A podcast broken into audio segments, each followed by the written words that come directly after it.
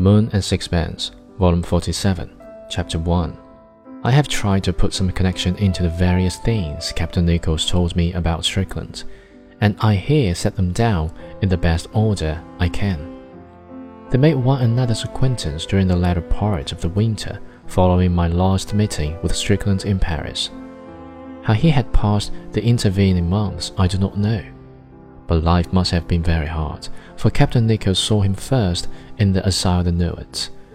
There was a strike at Marseilles at the time, and Strickland, having come to the end of his resources, had apparently found it impossible to earn the small sum he needed to keep body and soul together.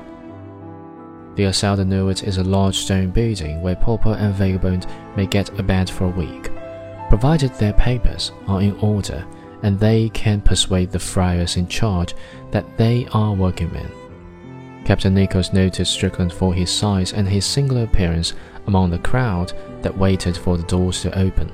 They waited listlessly, some walking to and fro, some leaning against the wall, and others seated on the curb with their feet in the gutter and when they filed into the office, he heard the monk who read his papers address him in English.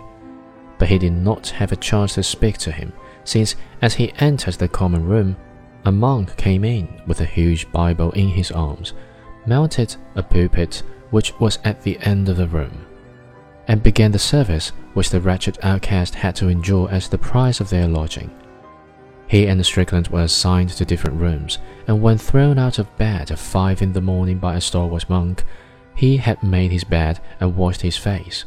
Strickland had already disappeared.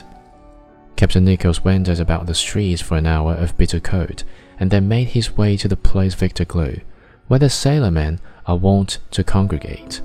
Dozing against the pedestal of a statue, he saw Strickland again. He gave him a kick to awaken him